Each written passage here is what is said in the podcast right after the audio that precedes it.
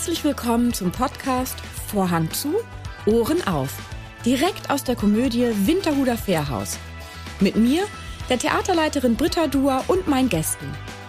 Dieser Podcast ist für alle, die schon immer mal hören wollten, was auf und hinter der Bühne so alles gesagt wird, wenn der Vorhang zu ist.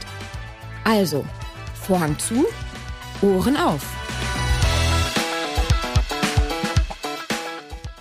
Er ist ein Hansdampf in allen Gassen. Schauspieler, Autor, Regisseur, dreifacher Theaterdirektor und für mich das Schönste, eine Frohnatur. Herzlich willkommen, René aka Robbie Heinersdorf.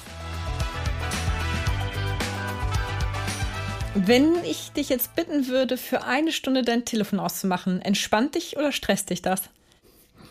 Es entspannt mich eigentlich. Ich verstehe die Frage absolut, weil das ja wirklich grauenvoll ist. Äh, überhaupt, wie abhängig wir sind, wie abhängig ich auch von dem Telefon bin. Aber es ist natürlich meine Sekretärin. die gibt auch gar keine Widerworte. Erinnert die dich noch an irgendwas? An irgendwelche Dinge, die du zu tun hast? Wie zu einem Podcast kommen? Naja, das Handy gibt ja schon Widerworte. Es gibt ja Widerworte, indem ich äh, nicht beantwortete Anrufe sehe oder indem eine SMS äh, da ist, die mich auffordert. Also es ist ja schon ein, äh, ein Stressfaktor. Das sind Formen von Widerworten. äh, ich weiß gar nicht, wie wir das gemacht haben ohne Handy. Das kenne ich ja noch die Zeit. Also das Alter habe ich ja durchaus. Ich habe das Alter, dass ich, da gab es noch nicht mal Fax. Ja, und heute hat kein Mensch mehr ein Fax. Doch, Aber, wir haben noch ein Fax. Ach so, toll.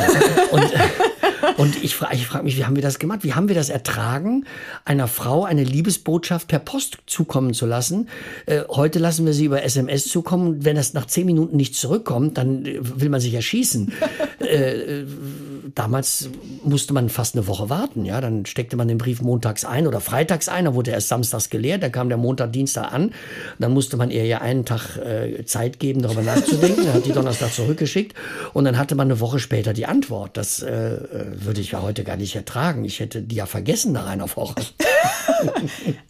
Hast du dann auch immer so Kreuzchen gemacht? Ja, nein, vielleicht? Solche Briefe verschickt oder doch eher schon, äh, hast du da schon das Schreiben in dir gehabt und äh, tolle, hochtragende Worte gefunden. Ja, ja, ich, ich äh, habe Ja, Nein vielleicht nie hingeschrieben, weil ich viel zu sehr vor Nein und vielleicht Angst hatte. also sei da um Mitternacht. Genau, das ist, das ist gut, genau. Das habe ich übrigens öfter gemacht. Das fand ich immer gut, in, äh, dass man einfach jemandem die Möglichkeit gibt, äh, Ja oder Nein zu sagen durch eine Tat. Also wenn man jetzt sagt, ich bin dann und dann dort und dort auf dieser Bank mit einer Flasche dieses Getränkes Champagner, Limonade, Asti Spumante. Und äh, ich warte genau 25 Minuten, weil wir uns ja am 25. kennengelernt haben oder irgend so was mhm. Romantisierendes, ja. Uh, toller Twist. Und, ja, Muss genau. ich mir merken. Und dann habe ich gewartet. Und manchmal nicht lange und manchmal äh, bis heute. äh, um nochmal auf das Handy zurückzukommen und eine frische hinter der Kulissen-Anekdote gleich loszuwerden. Kurz vor deinem Auftritt oder zwischen deinen Auftritten klärst du noch mal ein paar Dinge an deinem Handy? So? Also dazu muss ich sagen, das ist, hat mit dem Handy eigentlich weniger zu tun. Ich habe die Erfahrung gemacht, in, für mich, das ist aber wirklich nur für mich gültig, vielleicht auch für andere, aber ich verstehe, wenn Leute das anders sehen, dass mich die Ablenkung oft entspannt und mhm. konzentrierter mhm. werden lässt, als wenn ich mich nur darauf konzentriere. Das ist zum Beispiel auch mein knappes Kommen zur Vorstellung. Das ist nicht nur, weil ich in Zeitnot bin. Ich bin zum Beispiel mhm. nach der Vorstellung irrsinnig gerne, wenn alle weghechten, bin ich wahnsinnig gerne im Stimmt. Foyer oder unten in der Garderobe. Ich kann da äh, gerne noch eine halbe Stunde sitzen und das ausklingen lasse. Aber wenn ich mich so fokussiere, passieren würde. Und äh, gab ja Kollegen, wie der jetzt unlängst verstorbene Tommy Fritsch, der war nachmittags um 17 Uhr im Theater. Da musste extra einer abgestellt werden, weil das Theater noch gar nicht auf war. Also wenn ich das machen würde und dann von 17 bis 19.30 Uhr äh, warten würde, ich wäre äh, an Nervosität nicht mehr zu bremsen. Also das hilft mir auch manchmal, dass man sagt, komm, ich mache das eben noch schnell fertig und dann kann ich in einer anderen Konzentration rangehen, als äh, wenn ich mich dahinstelle und äh, mich darauf fokussiere. Es ist also eher ein Abbauen von Stress mhm. als ein Aufbauen von Stress. Hm, spannende Perspektive. Ähm wir hatten gestern, Abend, gestern Abend zwischen zwei äh, Auftritten, las ich, da lag das Handy, dass wir ein Hotel gebucht haben für ein Gastspiel und die haben einen falschen Tag gebucht dann ist für mich das entspannender, den schnell zu schreiben mit drei Sätzen, bitte der Tag ist es und nicht der, äh, als das wegzulegen und mit dem Wissen aufzutreten. Und hast du dann auch schon mal deinen Auftritt verpasst, deinen Einsatz quasi, weil du dann ja nicht auf dein Stichwort wartest oder, oder ähm, sagt Matze, also unser Inspi dir immer dann Bescheid. Also so, jetzt drauf. Zwei Dinge haben sich, glaube ich, äh, verändert äh, im Älterwerden. das eine ist, dass ich tatsächlich eigentlich nichts mehr verpasse. Also ich habe früher natürlich schon mal Auftritte verpasst. Das ist ja jedem von uns passiert. Aber äh, irgendwie passiert mir das nicht mehr. Nicht jetzt, weil ich mich jetzt so konzentriere, sondern man ist, glaube ich, mhm. so äh, eingegruft auf die Abläufe, dass man das nicht mehr macht. Und was ich auch viel besser im Griff habe, ist das Lachen auf der Bühne. Ich habe ja früher teilweise Szenen nicht mehr spielen können vor Lachen. Und das, das äh, kriegt man besser in den Griff. Das ist heute nicht mehr so. Ähm, apropos Vorstellungen verpasst oder den Auftritt ein bisschen verpasst. Äh, teil doch einmal ganz kurz unsere Lieblingsanekdote hier im Haus von dir und ähm, dem Kanal vor unserer Haustür. Ja, der also Alster. Ich, genau, das war das äh, äh, erste Mal nach langer Zeit, dass ich wieder hier gespielt habe im Winterhuder Fährhaus und ich war äh, ein Jahr vorher mit einer ähm, Frau äh, auf der Alster paddeln und habe äh, mir dann gesagt, wenn das so nah an der Alster ist, lege ich mir hier ein Paddelboot hin, zumal ich sehr lange schon paddel, also ich bin Kajaker und dann hm, habe ich immer so gedacht, ach Mensch, so vor der Vorstellung zum Entspannen gehe ich noch mal eine Stunde raus. Das habe ich auch an diesem Abend gemacht und äh, bin so in die Kanäle rein und kannte mich noch nicht aus. Heute kenne ich sie wirklich mhm. auswendig. Und äh, dann merkte ich plötzlich, irgendwie wird die Zeit knapp. Und ich war auf einem sehr langen Kanal, der keinen Ausgang mehr zur Alster hatte. Und ich dachte, das kann doch nicht wahr sein. Und bin gepaddelt wie ein Wahnsinniger. Und dann kam mir einer entgegen. Und ich sage, wo komme ich denn auf die Alster? Und er sagte, ja, gleich da vorne, gehst noch 300 Meter und dann rechts bist du auf der Außenalster. Ich sage, Gott sei Dank und komme auf die Außenalster und sehe in weiter Ferne die Brücke nach Winterhude. Und ich weiß, von der Brücke bis zum Winterhuder Fährhaus sind es ungefähr noch eine Viertelstunde. Und ich hatte noch 20 äh, Minuten Zeit, aber von dem Punkt, wo ich war, bis zu der Brücke, fünf Minuten war sehr knapp. Ich bin gepaddelt wie ein Irrer. Ich konnte es ja nicht abstellen. Ich konnte ja nicht irgendwie, du kannst ja nicht dann an Land gehen und sagen, jetzt nimm ein Taxi oder, also das ist ja, war ja alles ja. nicht möglich. Handy hatte ich natürlich auch nicht dabei, weil das nee. macht man nicht auf dem Wasser. Und dann bin ich gepaddelt wie ein Wahnsinniger und kam wirklich um eine Minute vor halb acht hier an, triefend, nass mit Paddelboot und wie das dann immer so ist, ausgerechnet an dem Abend waren wirklich alle da. Es war der Regisseur natürlich, saß da, Wolfgang Spier und Jürgen Wölfer war da und damals Michael Lang war da und wirklich alle, die es nicht mitkriegen sollten, saßen da und äh, haben mich dementsprechend angeguckt. Und seitdem mache ich das übrigens nicht mehr. Seitdem paddel ich, da, wenn ich paddel, eher morgens. Ja, das ist ja hier im Haus so ein Running Gag, muss man sagen. Also manchmal ist es ja so, sowas wird man ja nicht los, auch wenn es gar nicht so dramatisch war. ich höre das immer wieder, dass die Leute sagen, wo ist denn der Robby? Der, der hat sich wieder verpaddelt. Der ist auf der das, Alster, genau, genau. Das höre ich aber auch in München, dass die Leute... ah Mensch, bis nach München hat der Gags geschafft. Sehr schön.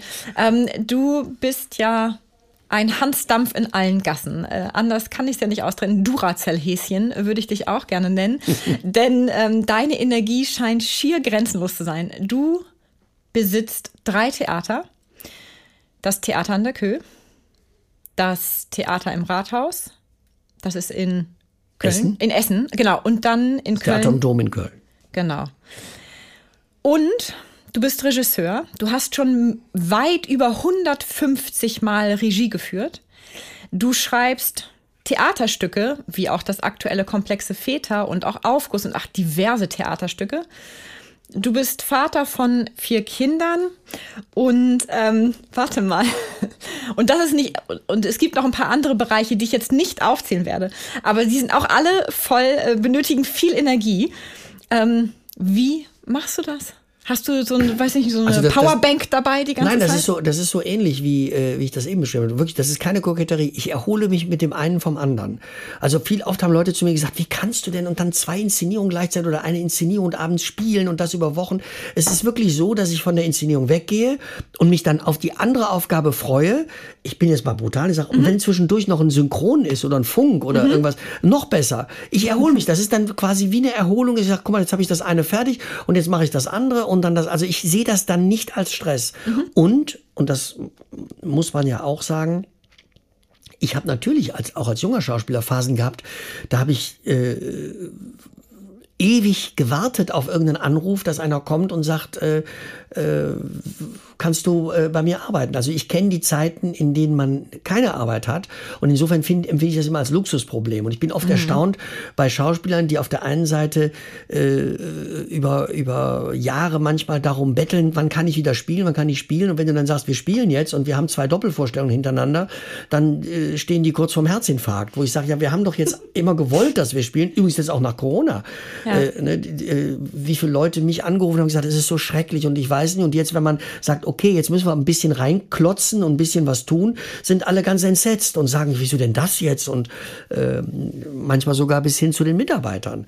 Ne, wo ich auch neulich eine Situation hatte, wo äh, äh, eine Probe nicht stattfinden sollte, weil sie abends war, wo ich gesagt habe, ey, wir haben jetzt ein Jahr lang nichts gemacht, jetzt ist halt mal äh, abends eine Probe angesagt in Düsseldorf. Ne? Und mein technischer Leiter so ungefähr die Augen verdrehte, warum musste, brauchen die jetzt noch einen Durchlauf? Ich sage, ja, weil sie es gerne wollen. Also äh, mhm. so da, äh, und diese, diese äh, ja in mir gepflanzte Sorge auch vor nicht arbeiten können oder nicht arbeiten dürfen, verhindert, dass ich äh, Sachen leichtfertig absage. Mhm. Ich sage dann eher zu. Ich habe ja immer gesagt, von dem, was ich absage, könnten zwei andere leben, wenn ich absagen würde. Also leben bei dir von deinen ganzen Arbeiten drei. genau. Mindestens. Nein, das ist ja übertrieben, überspitzt formuliert. Ja, ja klar. Aber du, äh, deine, du hast äh, ja das Theater führen oder das ganze Theaterleben ja in die Wiege gelegt bekommen.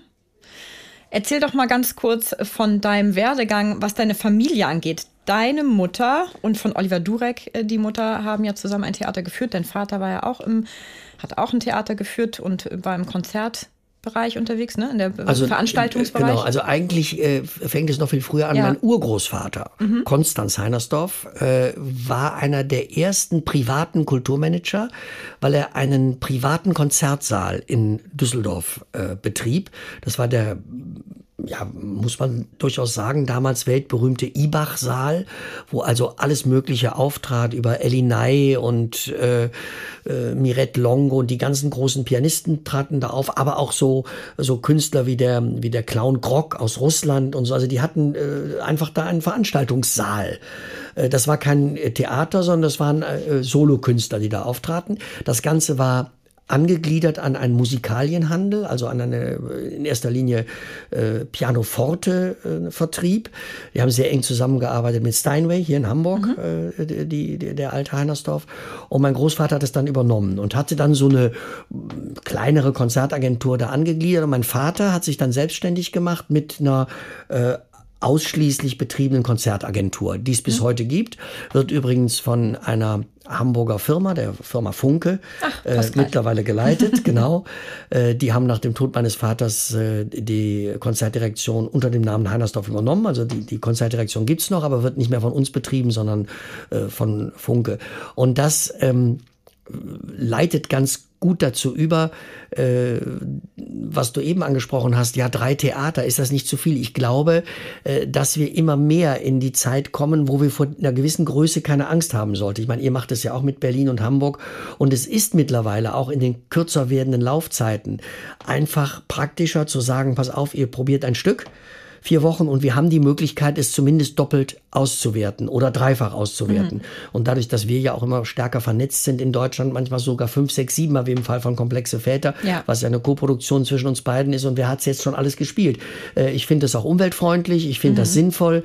Äh, äh, das Publikum ist da äh, in den Städten äh, zum Teil ähnlich. Natürlich überleben, erleben wir Überraschungen, wo, wo äh, selbst im Rheinland, wo wir in Köln einen Riesenerfolg haben und in Düsseldorf kommt das so mäßig an. Also es klappt auch nicht immer der Austausch. Aber wenn er klappt, ist er ja, ist er ja total sinnvoll. Ne? Und ähm, das hat Funke auch gemacht im, im Rahmen der Konzertdirektion. Es ist natürlich viel leichter, einem großen Orchester zu sagen, wir haben hier zehn Städte in Deutschland für euch, als wenn man sagt, ihr kommt nur nach Hamburg und Bremen. Ja, klar. Ne, das, also das hat äh, äh, große Vorteile. Und um die Historie zu mhm. beenden, meine Eltern haben sich dann scheiden lassen und äh, meine Mutter hat zwar in der Konzertagentur weiter gearbeitet, hat aber dann äh, äh, aus Trotz, würde ich mal sagen, ein pleitegegangenes Theater übernommen, nämlich das Theater am Dom ähm, zusammen mit der Frau des ehemaligen Besitzers, Inge Durek. Äh, und die haben gewissermaßen das richtig gemacht, was Frauen machen sollten. Wenn die Männer fremdgehen, sie sollten die Firmen übernehmen und die Männer rausschmeißen. das haben die gemacht und haben das relativ erfolgreich gemacht. Ja. Und das äh, gibt es ja immer noch, das Theater. Ich meine, ja, ja, natürlich, wenn das genau, kein Erfolg genau, ist. Ne? Genau, ja, ja, absolut. Die haben das, die haben das sehr akribisch auch betrieben, muss man sagen. Und dann kam eben das Theater an der Kö als Gründung hinzu. Und dann habe ich vor drei Jahren eben dieses Theater im Auch von Rathaus. deiner Mutter auch? Haben die das auch? Die war mit dabei, Ach, aber mit ich habe es eigentlich gegründet, aber Genau, die waren sagen, als. Mhm. Gesellschaft mit Gesellschafter. Und äh, das Theater in Essen, das hat ja der legendäre Joachim Landgraf geführt und äh, das drohte geschlossen zu werden. Der hatte da auch ein merkwürdiges Konzept, der hat da immer so alles gespielt, was woanders da nicht lief und so und der wollte das nicht mehr haben. Und dann haben wir gesagt, komm, das ist nah an Düsseldorf dran, wir versuchen das mit äh, äh, zu retten. Und wir waren eigentlich auf einem sehr guten Weg, hatte ich das Gefühl. Äh, und dann kam Corona. Und jetzt müssen wir einfach mal gucken, was nach Corona passiert. Ob die Leute sich an, den, an die gute Entwicklung des Weges erinnern oder äh, nicht.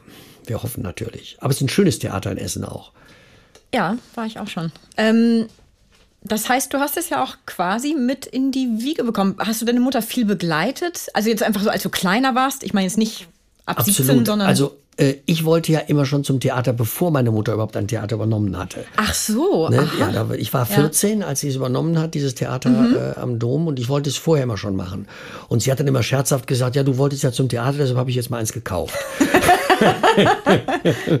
es hat aber natürlich in die Wiege gelegt, ist schon richtig, was vor allem was so Kulturmanagement, auch ein Bewusstsein, mhm. äh, dass man, dass man Kultur nicht einfach nur auf einem äh, hohen Ross äh, äh, macht und sagt, ja, Hauptsache die Kunst stimmt, also sondern auch äh, Kunst wirtschaftlich sieht und äh, nicht der Auffassung ist, wenn sich Kunst wirtschaftlich trägt, ist es keine Kunst mehr. Die Auffassung haben wir ja in Deutschland ein bisschen und dass man einfach auch mal guckt, äh, muss jetzt wirklich dieses Kostüm nochmal anders sein oder kann man da hinten nicht die Wand einfach umdrehen und neu anstreichen und man hat die Wand, äh, bevor man vier neue baut oder so. Also diese, diese Form, äh, was ich auch bei dir äh, beobachte, äh, Britta, das, ja, das ist eine wichtige, das ist eine wichtige Eigenschaft, dass man so ein bisschen auch mal hinguckt und auch mal Sachen hinterfragt. Nicht alles, was äh, ähm, Geld kostet, wird dann zur Kunst und nicht alles, was man auf einem kleinen Dienstweg gut macht, ist keine Kunst. Also das, das, da, da gibt es schon auch äh, Mittelwege. Das habe ich sicher äh, in, die, in die Wiege gelegt bekommen. Es hat aber auch Nachteile. Äh, das wissen alle und wir haben ja viele Beispiele in Deutschland von ähm, äh, Söhnen oder Töchtern, die das von den Eltern übernommen haben. Auch dieses Haus hier äh, gehört ja dazu, in der dritten Generation übernommen, letztlich in Berlin, äh, dass man bestimmte Ausbildungsphasen, bestimmte Erfahrungswerte umgeht dadurch. Ne? Ich war dann nach dem Abitur schon so involviert in die Theater, dass ich auch meine äh, Schauspielausbildung privat gestaltet habe. Und das bereue ich heute. Ich hätte gerne drei Jahre auf einer Schauspielschule alles mal ausprobiert, was man so, und nicht immer in dem Produktionsdruck, äh, ich muss das bis zum so und so wilden fertig kriegen. Ich habe in jetzt, äh, was bin ich, ich bin jetzt 57, also äh, wenn man so will, äh, bin ich fast 40 Jahre dabei. Ich habe noch nie eine Premiere verschoben. Ich habe noch nie ne- eine Vorstellung verpasst äh, oder ausfallen lassen, weil wir immer gesagt haben, wir müssen das irgendwie machen. Und das lernt man natürlich auf einer Schauspielschule, dass man sagt, es gibt auch künstlerische, Prozesse, die man jetzt mal unterbricht, weil es zu nichts führt. Das haben wir nie getan, sondern wir haben es zu Ende geführt, egal ähm, äh, welchen Abgrund wir da gesehen haben, weil wir wussten, es ist wirtschaftlich erforderlich, es zu machen. Und diese Zeit des Ausprobierens, die fehlt mir heute ein bisschen. Also das hätte ich gerne gemacht. Aber ich war dann schnell im Beruf. Ich habe dann einmal äh, Wolfgang Spier vorgesprochen. Das war mein einziges Vorsprechen. Und seitdem äh, habe ich zu tun. Ja, 1991 warst du das erste Mal bei uns. Damals in Brooklyn hieß das Stück mit äh, in der Regie von Jürgen Wölfer. Genau, das war ganz toll. Das war ein Stück, das äh, äh, Jürgen und ich so großartig fanden und äh, wir haben das dann in Köln rausgebracht. Und das war, das war eines der ersten Stücke, wo die Vernetzung so losging. Und das haben wir dann wirklich überall gespielt. Das haben wir in München gespielt, das haben wir in Berlin gespielt, auch in verschiedenen Besetzungen. Ich war immer dabei, zum Glück. Aber wir, wir haben es äh, äh, hier gespielt, meine ich mich zu erinnern, mit Peter Schiff und Luitgard Imm. In Berlin hat es dann die legendäre Inge Wolfberg gespielt, die großartig war. In München waren es äh, Luise Martini und ähm, der Mann war auch Peter Schiff. Äh, also das war, das war toll. Das war eine, war eine, war eine bunte, äh, bunte Besetzung, die wir da hatten. Das ist 30 Jahre her. Wahnsinn, ja. Ja gut, ich habe einen 14-Jährigen gespielt damals. einen pubertierenden Jungen. War ein tolles Stück. War ein tolles Stück und hat wirklich auch Spaß gemacht. Ja, ich weiß, ich sehe dich ähm, fast jeden Tag. Also nicht nur jetzt zur Zeit, weil du hier bist, sondern ähm, bei uns hängen ja im Büro die ganzen alten Plakate und aber auch die Szenenfotos. Und da hängt ein Szenenfoto von dir. Und ich weiß leider nicht, wer der andere ist. Und du findest auch, dass ich mich kaum verändert habe, ne? Fast gar nicht. Fast Die gar Stimme ist nicht. Der andere war Christoph Schobesberger, der auch dem Haus gut verbunden ist hier. Ah, das ist. Das ich denke, ich, ja. dann weiß ich ja, weiß ich ja, wie der jetzt aussieht. Den habe ich nicht erkannt. Genau, der war auch eigentlich die ganze Zeit dabei, ja. Mhm. Und es war damals eine mutige Entscheidung von Jürgen Wölfer, das äh, zu machen und von uns, also A, die Koproduktion und B, dieses Stück rauszusuchen, weil es spielt, und das ist ja, da denkt man ja erstmal nicht an Komödie, es spielt in New York 1939, also kurz vor Ausbruch des Zweiten Weltkriegs. Und es geht äh, eben um eine jüdische Familie, die da in Brooklyn lebt. Äh, das Jüdische war gar nicht so entscheidend, weil das eigentlich eine ganz normale Durchschnittsfamilie war und das war der Witz, die da miteinander dealen und der eine möchte eben in den Krieg ziehen, um die Nazis zu besiegen. Das ist jetzt, wenn man das so erzählt, das war auch damals ein bisschen das Problem, ist das, denkt man nicht, dass das Stoff für eine Komödie war, aber es war Nils Simon und es war eine sehr, sehr lustige Komödie, weil das alles erzählt wird aus der Sicht eines pubertierenden Jungen und dessen Logik. Ne, das war der Spaß eigentlich an dem Stück. Neil Simon hat ja auch wahnsinnig viele Stücke geschrieben. Ähm, so wie du ja irgendwie gesehen auch. Also wahnsinnig viel, wir definieren jetzt nicht mehr wahnsinnig viel, aber äh, du bist ja auch äh, Erfolgsautor. Das kann man gar nicht anders so sagen, äh, denn allein schon Aufguss war ein mega großer, mega großer Erfolg. Okay, das, dazu muss man aber sagen, und das ist das, das, der Grund eigentlich, warum ich gerne Theater leite. Verdienen tue ich da nichts als Theaterleiter. Auch die Arbeit, die ich ins Theater stecke, lasse ich immer im Theater drin. Aber es hat den Vorteil, man kann Stücke ausprobieren. Ja. Und ich habe äh, 17 Stücke geschrieben und ich würde es dritteln. Davon ist ein Drittel toll geworden, ein Drittel so lala und ein Drittel ist daneben gegangen. Aber ich muss eben nicht mit meinen Stücken unterm Arm zu dir kommen und sagen, Britta, spiel doch mein Stück, sondern Lies ich doch mal. ja, lies doch mal bitte, hast immer noch nicht gelesen, Genau. aber wie furchtbar, sondern ich kann es einfach ausprobieren. So, und dadurch haben manchmal Leute das Gefühl, der macht ja nur Erfolge. Das Mhm. stimmt nicht. Ich mache auch Flops, aber ich mache sie bei mir.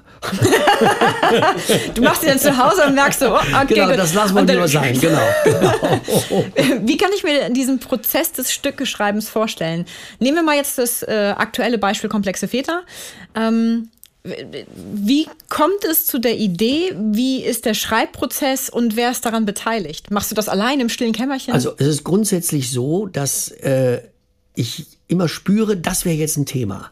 Es ist aber in aller Regel ein Thema, das mich selber betrifft, also das mich schockiert hat, amüsiert hat, äh, verwirrt hat, wo ich denke, das, das müsste man so machen. Kurschattenmann ist ja hier auch gelaufen. Ja. Das war eine Begegnung, weil meine Mutter in einer Reha war in, in Königstein bei Frankfurt und da war dieses ganze, äh, ähm, ja, äh, Kurambiente fand dort statt. Und das hat mich so inspiriert. Da habe ich so eine Type kennengelernt und da habe ich gesagt, das, muss man eigentlich mal aufschreiben. Äh, Und das äh, war hier ähnlich. Das äh, hat natürlich, wie man sich denken kann, in dem Stück auch zu tun mit der Liebe zu einer jüngeren Frau und den Unwägbarkeiten, die dabei stattfinden. Dann habe ich natürlich meine Chefdramaturgen Jochen Busse und Hugo Egon Walder, die das lesen und dann ähm, äh, ihre Bemerkungen dazu machen, äh, was sie meist dazu motiviert, hinterher zu behaupten, sie hätten es geschrieben. das lasse ich aber auch gerne so stehen. Äh, aber, aber sie geben dann schon einen guten Input. In, in, in dem Fall hier bei Komplexe Väter war es dann sogar auch der Input der jungen Frau, Katharina Schmidt, die das hier ja auch gespielt hat und äh, die das großartig mit begleitet hat. Äh, so, dass das, äh, es muss aber etwas sein, was mich äh, persönlich ähm, äh, in irgendeiner Form äh, berührt hat. okay, gut, dann müssen wir mal ganz kurz zu Aufguss kommen. Was hat dich da berührt? Kann ich dir sagen, Aufguss ging es ja um eine Samenspende. Und ich das hatte- Missverständnis zwischen dem Wort Spende und Samenspende. Ne? das ist ja eine, eine ganz klassische Also wenn man- Boulevard-Verwechslungskomödie. Genau, genau, das war auch der, der, dann die Fingerübung, die wir uns erlaubt haben. Wir, gesagt haben, wir möchten mit einem Wort, ein Mhm. Ja. Missverständnis an einem Wort über zwei Stunden aufrechterhalten. Ja. Es ging nur Gelungen. um das Wort Spende. Und wenn man äh, jetzt denkt an Geldspende, und an Samenspende hat natürlich ein Satz wie Hauptsache die Büchse wird voll eine ganz andere Bedeutung. Und das äh, war das Amüsement dieses Stückes. Und es ist wirklich so entstanden, es ist kein Witz, weil ich habe von einem guten Freund von mir, der äh, feststellte, dass er zeugungsunfähig ist und auch eine jüngere Frau hatte, die unbedingt ein Kind wollte, mir einen Brief geschrieben, der mich bis heute rührt, wo er gesagt hat, du, wir haben uns das lange überlegt, du wärst für uns eigentlich ein idealer Vater, kannst du das nicht machen? Äh, mit meiner Frau, wenn du das äh, auf einem sexuellen Weg machen möchtest, also nicht über eine technische Samenspende, soll es mir recht sein. Ich zahle sogar das Hotelzimmer und wir bleiben auf ewig Freunde. Also das war sehr, und da habe ich gesagt, das kann, das ist ja Wahnsinn, ja, was also welche, äh, auch welche, welcher Wunsch dahinter ist, äh, bis hin zur Verzweiflung, nehme ich an. Ne? Und äh, übrigens ist die Frau mittlerweile glückliche Mutter, aber nicht von mir. Äh, so, und das, das war einfach die Idee. Also, wie kann man sowas dann, dann auch verarbeiten? Das hat sich dann im Stück ein bisschen verselbstständigt. aber, aber das war so diese, das war so diese Grundidee. Äh, die Frage, äh, wie oder was motiviert einen Mann dazu zu sagen, bitte schwängere meine Frau, weil ich verliere sie sonst. Ne? So, so ist es ja, das ist ja die, so ein bisschen die, die Ausgangssituation äh, in Aufguss. Ja, wie das halt im Leben ist. Ne? Das Tragische hat auch immer dann äh, sehr hat was Komisches, genau, Seiten. Genau, und die, die, äh, dieses Paar, die äh, ähm, haben sich das dann auch angeschaut.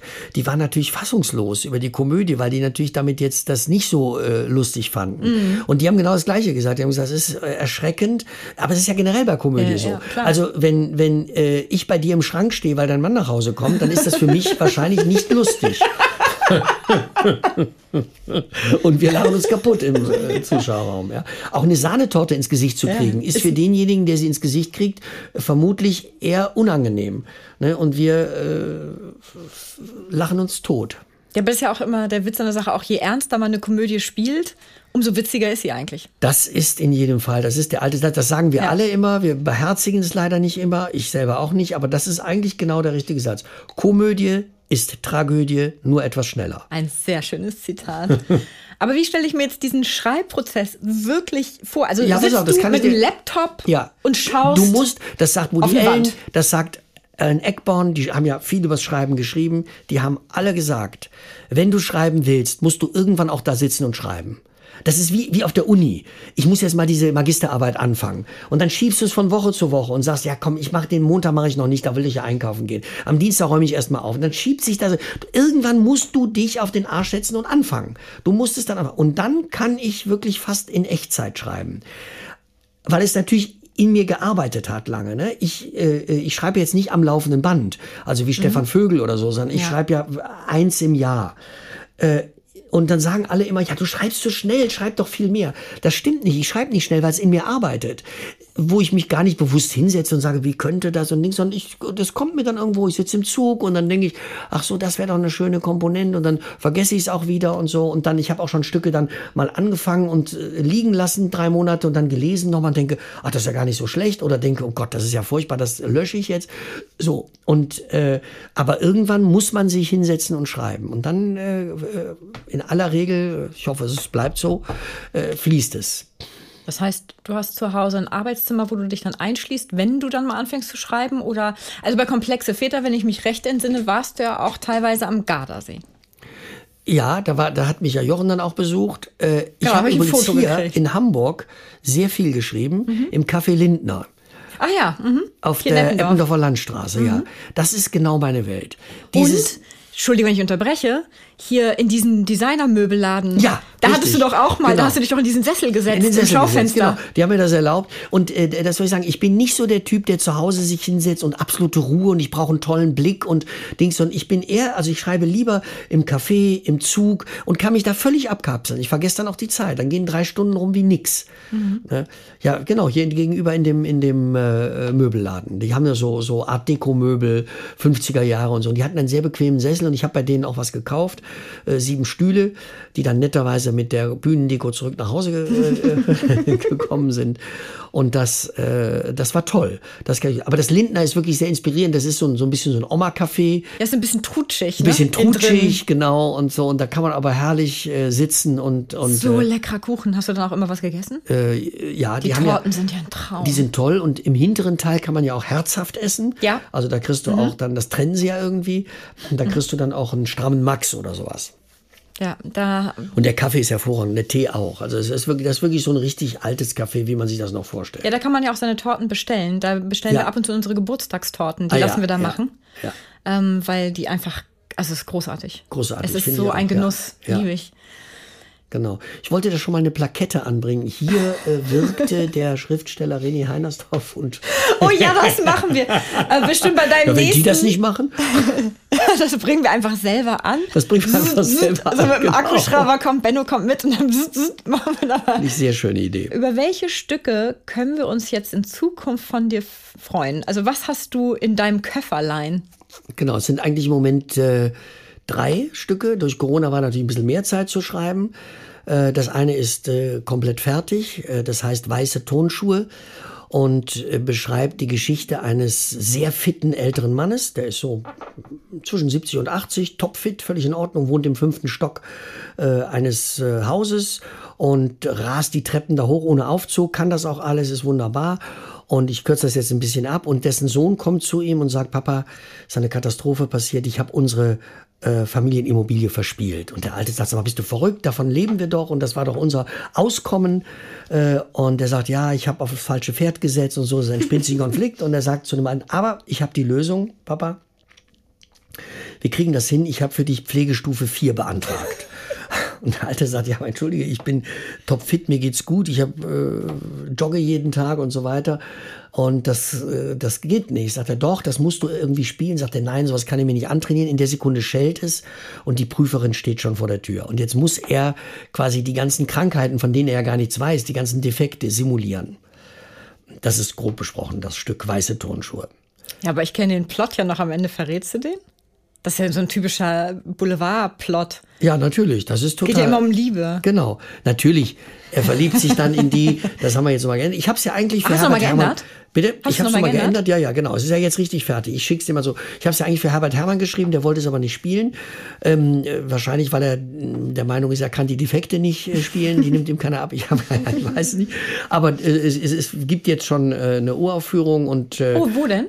bei den Chiemgauern. Das ist die, die machen das als Abschiedsdings Dings von, von Bernd Helfrich, der sehr fit ist. Der ist genau der 80-Jährige, der Ja. topfit ist, Sport macht, reitet, alles Sehr kann. sympathisch. Ja. Sehr sympathisch. Ja, ja, genau, ja.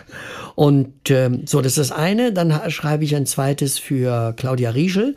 Das heißt Helga hilft. Das geht um eine Frau, mh, die auf eine Familienfeier eingeladen ist und dieser Familie helfen will mit der Wahrheit. Und wie wir alle wissen, ist die Wahrheit dazu geeignet, dass sie nicht hilft, sondern sie zerstört natürlich auch viel.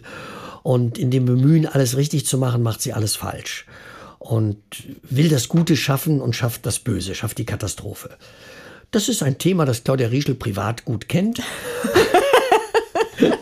Sie lacht aber auch darüber. Und äh, das ist auch sowas, so eine typische Sache. Ich habe auch so jemanden bei uns in der Familie. Das ist die letzte Frau meines Vaters, die auch äh, in dem Bemühen um Ehrlichkeit und um Wahrheit und um Aussöhnung äh, die Familien so gegeneinander aufbringt, die einzelnen Familienmitglieder, dass es äh, hinterher unversöhnlich wird. Und das ist auch wieder so etwas, was für die Außenstehenden sehr lustig ist. Für die Leute, die daran beteiligt sind, eher nicht. Genau. Ist, und dann schreibe ich ein drittes ähm, zusammen mit Harold Faltermeier, dem äh, berühmten Komponisten. Ich war noch niemals in New York, ist von ihm, Axel F. Äh, macht äh, x Filmmusiken, aktuell gerade Top Gun 2 mit Tom Cruise, also ein internationaler äh, Komponist. Und das schreiben wir eigentlich für Anja Kruse. Das ist aber ein Zwei-Personen-Stück, eine Art Musical und äh, beschreibt äh, die Geschichte einer älteren oder älter werdenden Schauspielerin und Sängerin. Auch hier gibt es biografische Parallelen zu Anja Kruse, äh, die in einem Taxi einen Taxifahrer kennenlernt, der auch ein verkappter Musiker ist. Und die beiden, zwischen denen entwickelt sich eine Art äh, Beziehung. Mit viel Musik.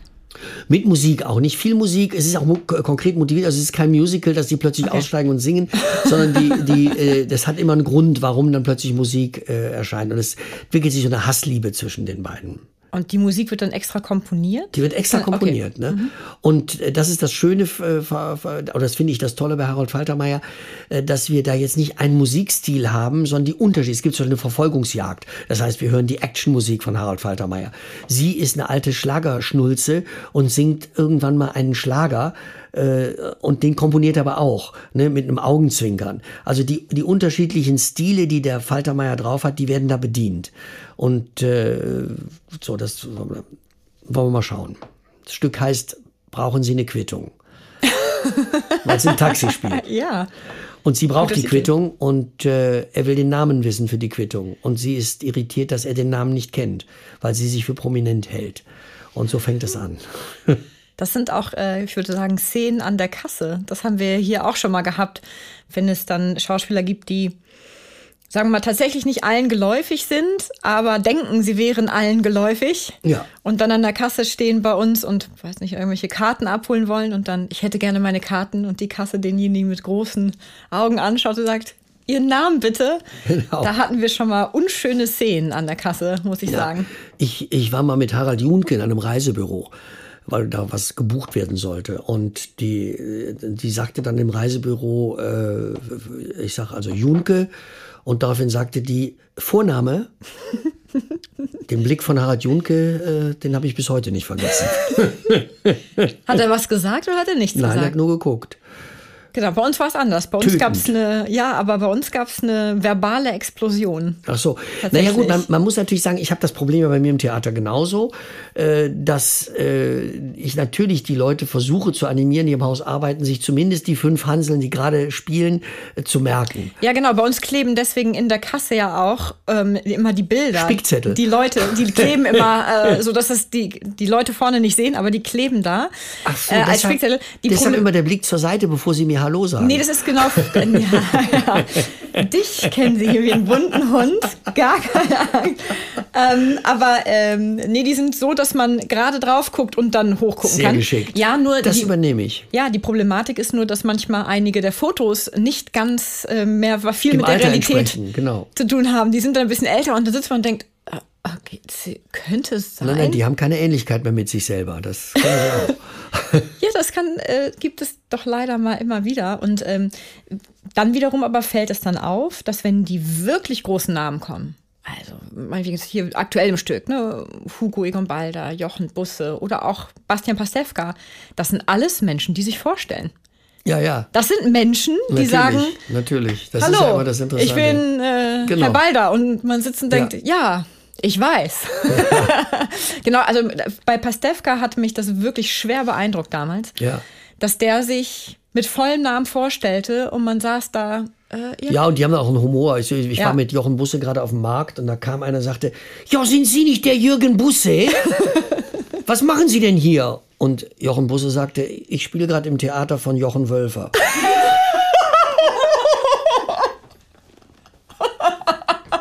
Und das Schöne ist, der Typ hat noch nicht mal gemerkt, dass es ein Nein, natürlich nicht. Genau. Und du brichst dann zusammen vor Lachen, oder? Ja, natürlich. Das, fand ich sehr lustig. Aber man muss ja auch dazu sagen, dass Onkel Jochen ja auch so lieb ist und jetzt gerade mit deinen drei Kindern auf dem Spielplatz ist, während wir uns hier unterhalten. Das ist total entzückend von ihm. Eine Riesen- Und dabei hat er sich eben, das war dann die zweite Anekdote heute aus der U-Bahn, äh, er, äh, die, die fuhr etwas äh, ruckartig an und er musste sich so festhalten und kam einer so einer richtiger, richtigen Eppendorfer grauhaarigen äh, Tusse zu nah. Die gibt's ja hier, das muss man ja sagen, Ja, die auch klar. an, sich ständig vorfuschen und äh, äh, immer so diesen Wichtig, Ton wichtig, auch, diesen, wichtig. ja, wichtig und immer diesen schnippischen Ton haben und so. Und dann sagte sie, ja, das habe ich mir gedacht. Und dann sagte er, äh, bitte was? Ja, dass Sie sich nicht festhalten können. Er sagte, ja, entschuldigen Sie bitte. Ja, halten Sie bitte Abstand. So hat die mit dem geredet. Und da hat er gesagt, ja, mache ich, ich habe ja Geschmack.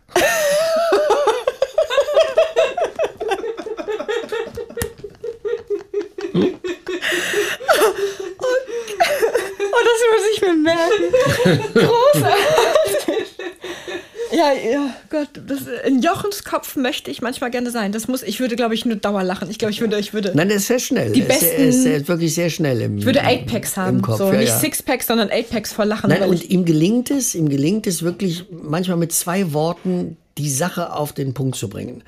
Ne? Wir beraten uns ja auch gegenseitig in Liebesdingen. Und dann hatte ich ihn um Rat gefragt und dann sagte er, ja, was sagt denn Hugo dazu? Und ich sagte zu ihm, na, weißt du, für Hugo ist Liebe natürlich. Und dann sagte Jochen, kein Argument. Und das beschreibt Hugo sehr genau. Liebe ist kein Argument. Wie habt ihr drei eigentlich zueinander gefunden? Also, was ich ja gar nicht wusste, dass die sich immer schon mochten. Und das ist ja bei Comedian, Comedians nicht immer gegeben. Mhm. Also, wir haben ja nun alle Beispiele, wo wir die mal zusammengebracht ja. haben und es äh, hat so Mord und gut. Totschlag gegeben mhm. und äh, äh, so. Das, das wusste ich nicht. Ich habe irgendwann, ähm, rief mich Hugo mal an, wir kennen uns ewig aus Düsseldorfer Zeiten, da war der noch Radiomoderator und rief mal an und sagte, du, ich habe wieder Lust, Theater zu spielen. Und das ist natürlich ein Geschenk für uns, die wir am Boulevard die Promis immer suchen und eigentlich äh, überzeugen müssen, Mensch, setzt euch doch mal wieder den freudigen Mühen des Theaters aus und sie wollen immer nein und wissen nicht und dann und jeden Abend und, und so, ja, mhm. und genau. Und dass einer kommt und sagt, ich will unbedingt, lass uns machen, dann habe ich mit Gunter B. zusammen ein Stück geschrieben, die Nummer des Jahres. Da war dann noch Jenny Jürgens dabei und da war Marianne Roger dabei.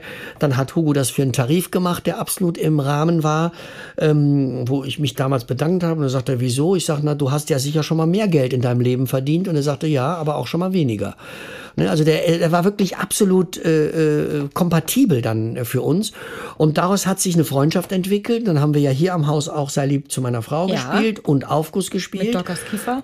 Genau. Und dann habe ich mir gewünscht zum äh, 20, 25-jährigen Bestehen meines Theaters, äh, dass ich mit meinen Freunden Jochen und Hugo was zusammen mache. Und dann habe ich die beiden gefragt, die haben gesagt, sie können das sehr, sehr gut sogar vorstellen. Und das hörte Jürgen Wölfer und war dann schneller als ich und hat gesagt, na dann spielt es doch ein Jahr vorher in Hamburg. Und so war die Uraufführung ja. hier in Hamburg. Und so ist das, so ist das entstanden. Ja. 2018 war das. Ja. September. Ja. 2018. Genau, und es war ja auch da schon eine große Freude. Ja, das ist ja leicht untertrieben. Genau, und ich habe dir ja zugesagt, dass wir die nächsten zehn Jahre immer so ein, zwei Wochen pro Jahr hierher kommen. Sehr schön. wir machen das, das übrigens auch in Düsseldorf. Ich mache das immer zwischendurch, setze ich es eine Woche an und es ist immer voll. Aber es ist ja auch, also Eigenlob stinkt ja so ein bisschen, ne? aber also es ist einfach ein so schön, also ich habe es ja jetzt zum 15. Mal gesehen oder so. Ich weiß es wirklich nicht. Nein, es ist und ein ich kann immer Abend noch lachen. Und, ja, und es, also, ist, es ist einfach mit den beiden ist das eben auch toll. Die Kombi ist klasse. Das ist so ein bisschen Sunny Boys moderner. Äh, und dann ist es, finde ich es auch wichtig, dass die beiden Frauen drin sind. Es ist also jetzt nicht nur so fokussiert auf zwei ja, ja. Stars, sondern es ist dann eine richtige nee. Geschichte, die stattfindet. Ich finde es auch gelungen. Wie gesagt, ich sage auch genauso, wenn Stücke nicht gelungen sind. Ich habe auch schon Stücke geschrieben, die nicht gelungen sind. Nee, Übrigens, ist, in der eigenen Beurteilung oft äh, ganz anders. Ich habe äh, auch Stücke geschrieben, die ich ganz toll finde und die waren äh, überhaupt kein Erfolg. Und ich habe auch Stücke geschrieben, wo ich denke, na ja, bisschen albern und die Leute äh, haben die Bude eingerannt. Ne, mein Stück Zärtliche Machos zum Beispiel, was Hans-Jürgen Bäumler und Michaela Schaffrath äh, äh, All Over the World gespielt haben. Das war und, und, und die Jungen von der Lippe hat es auch gespielt. Das war ein solcher Erfolg und ich fand es eher so, ich dachte, ja, also das kann man eigentlich auch besser machen. Kurschattenmann ist auch kein Lieblingsstück von mir. Aber von das mir ist, auch nicht. Nein, absolut. Das ist, das ist, das ist nach hinten so ein bisschen äh, weggebrochen. Vielleicht hätte ich es da auch nochmal selber inszenieren müssen. Nicht aus Misstrauen Horst Johanning, der es inszeniert hat, gegenüber, sondern weil ich das nochmal anders gesehen hatte. Äh, aber äh, kein Stück von mir, nicht mal äh, komplexe Väter, hat so viel äh, auch Geld eingespielt wie dieser Kurschattenmann. Ja, aber du hast, die Besetzung war ja auch. Ähm die Besetzung war klasse, die, die, passte dann so als ne, mit, mit Ingrid Steger und was nicht alles. Aber äh, ich sage das ja nur, ne, genau, während so ein anderes Stück von mir, dieses Endstation irgendwo, was ich, was Gott sei Dank an vielen Stadttheatern gespielt wird, äh, das finde ich ganz, ganz toll. Aber das ist längst nicht so oft gespielt worden. Das hattest du gespielt mit Janet? Mit Jenny, nein, nein, mit Jenny Jürgens hat das gespielt bei uns. Und das wird jetzt in München nochmal produziert. Und mit einem Traumpaar, das ihr hier auch verpflichtet habt am Haus, nämlich mit Bea und Judith Richter. Äh, allerdings nicht als Mutter und Tochter, sondern sie als Haushälterin und Judith als Tochter. Ja. Aha. Hm. Zwei Fragen stelle ich dir jetzt noch. Bitte. Und zwar, das sind so allgemeine Fragen. Gott sei Dank. Aus einer Tüte. So, also ich weiß auch nicht genau, was das jetzt für Fragen sein werden, aber Dinge, die ich dir bestimmt immer schon mal fragen wollte. Ach so, die, die, die stellen die Zuschauer und du suchst die jetzt einfach raus, ja? Nee, die haben wir uns irgendwann mal ausgesucht. Ach so. ich kann aber auch behaupten, dass das Zuschauerfragen sind. Vielleicht behaupte ich das jetzt in Zukunft. Natürlich, das sind Zuschauerfragen. Genau, sind Zuschauerfragen dann, genau. genau. Nur doof, wenn es dann irgendwann wirklich Zuschauerfragen sind und ich behaupte das und alle sagen, äh, aber in der Folge. Da dann kannst du ja sagen, es sind meine Fragen. genau, und dann sage ich, das sind meine Fragen, alle wissen es super. Gibt es jemanden, bei dem du dich eigentlich noch entschuldigen müsstest? Oh, das ist eine interessante Frage. Also, ich bin, glaube ich, äh, also ich bin jemand, der mit, mit sowas lange, äh, lange nachhängt. Also doch äh, würde ich sagen, ähm, das klingt jetzt blöd, weil ich bin ja in dem Sinne kein, kein Muttersohn, aber ich müsste mich bei meiner Mutter entschuldigen, äh, weil ich habe mir mal ähm, ohne ihr Wissen, weil sie da schon relativ krank war, äh, von ihrem Konto, über das ich Vollmacht hatte, Geld geliehen. Ich habe es zwar vor ihrem Tod zurückgezahlt, aber ich habe es gemacht, ohne äh, sie zu fragen. Und da, wenn ich sie heute nochmal dann würde ich, würde ich mich dafür entschuldigen. Sagen, du entschuldige, ich habe das damals gemacht, ich brauchte das kurzfristig, war ein ziemlicher Betrag und ich habe auch schlecht geschlafen in der Zeit. Ich habe es dann, als ich dann ausgeglichen habe, war ich happy, aber eigentlich äh, macht man sowas nicht. Mhm. Nächste. Vielleicht hat sie es ja gehört jetzt. Wer weiß, vielleicht hat sie es geht gehört. ja on air. äh, gibt es etwas, wofür du dich mal so richtig geschämt hast? Oder ist Scham ein Gefühl, was du nicht so kennst? Doch, ich schäme mich jeden Abend, wenn ich. Äh, Was? Nein. Mich richtig geschämt habe. Eigentlich nicht, äh, nicht wirklich. Oder äh, nichts, was man hier erzählen kann, oder? Naja, kann doch. Also heute Morgen zum Beispiel. Heute Morgen habe ich mich geschämt. Äh, und zwar habe ich mit äh, dem ehemaligen Direktor Michael Lang telefoniert.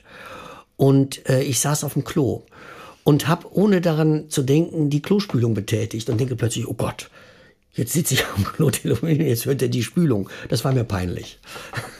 Er hat aber nichts gesagt. Nonchalant drüber hinweggeredet. Wahrscheinlich, oder nicht gehört, ich weiß es nicht. Da, ähm, im Unsorg hast du ja auch gerade quasi ein Stück laufen. Oder es lief ja nicht wegen Corona. Läuft es dann jetzt, dieses Bildung für Rita? Das hast du doch, da hast du doch. Ach so. Das, das, das hast du ja bearbeitet. Das genau, Stück. das ist ja ein altes Stück, genau, was übrigens hier auch altes, im Haus war. Ja. Äh, mit übrigens auch eine Co-Produktion zwischen uns, war ja in Köln auch, mit Peter Bause und Christine Schild. Genau. Und äh, ich hatte vor. Äh, drei oder vier Jahren äh, das Angebot, das Stück in äh, Stuttgart zu inszenieren bei Manfred Langner mit Janette Biedermann und Ralf Stech. Und dann las ich das und dachte, habe blind zugesagt, weil ich das ja noch als Erfolg kannte von Jürgen. Und außerdem sagst du ja alles zu? Ja, genau. Ich sage ja alles zu und dachte, oh Mensch, wunderbar. Und wir spielen da sowieso und die haben auch in Köln probiert. Also war alles ideal. Passte. Und lese das mhm. Stück und dachte, das, da ist doch die Zeit drüber weggegangen. Wie lange ist das hierher? Bestimmt 20 hm. Jahre. Ne? Ja, wenn nicht länger. Wenn nicht länger. Eben, die Zeit ist drüber weggegangen und dann habe ich eine neue Fassung erstellt.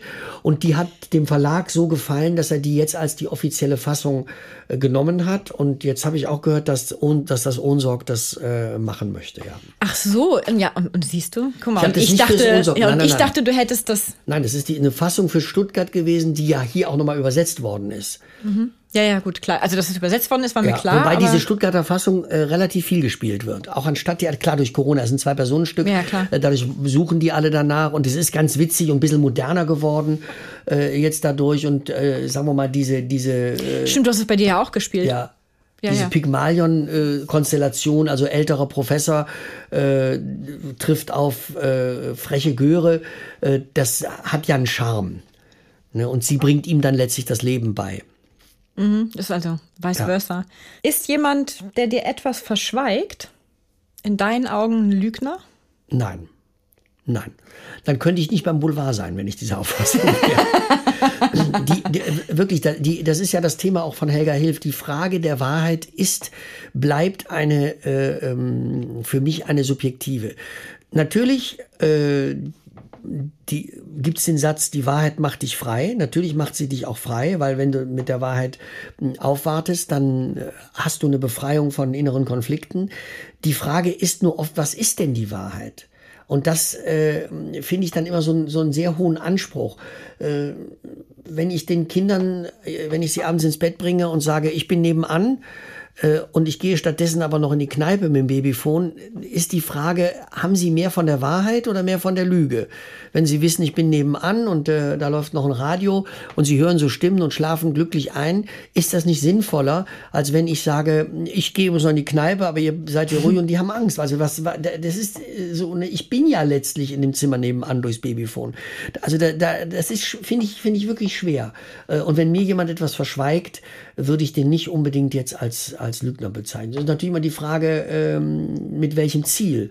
Um mich zu schonen, um mich zu hintergehen, um mich zu betrügen, keine Frage. Vielleicht, äh, wenn ich das noch sage, es gibt ja drei, äh, sehr wichtig übrigens fürs Boulevard und für, für auch als Autor, es gibt ja drei Definitionen von, äh, von Lüge und von Betrug, auch in Liebesdingen. Der erste, die erste ist die, wenn der Gedanke anfängt. Ja, also wenn ich euch jetzt sehe und überlege mir als Mann, wie das wohl wäre mit euch, ist das schon ein Betrug an meiner Frau? Könnte man sagen, ja, gibt sicher Leute, die sagen, dass, da fängt der Betrug schon an.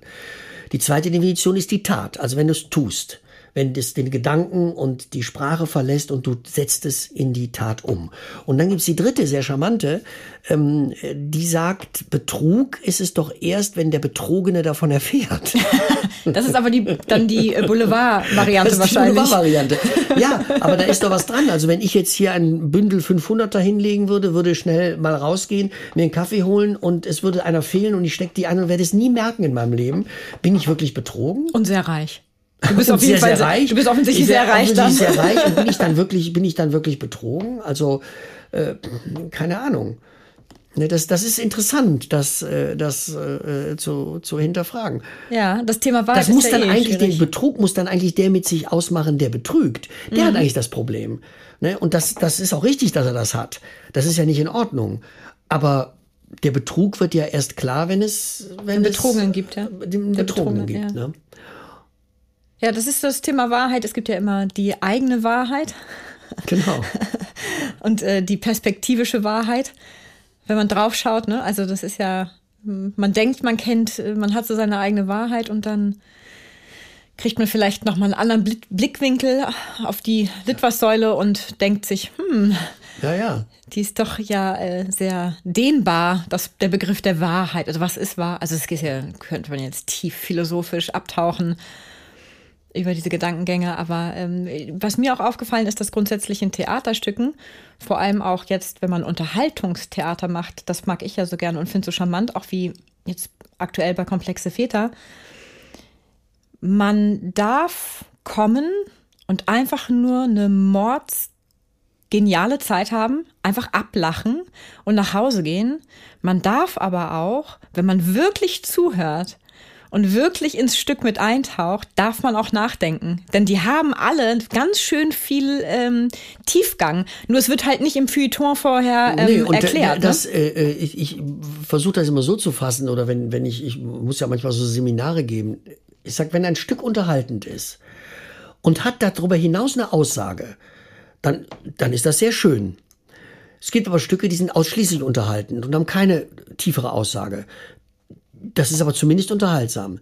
Ein Stück, das nur eine Aussage hat und nicht unterhaltsam ist, ist ein schlechtes Stück.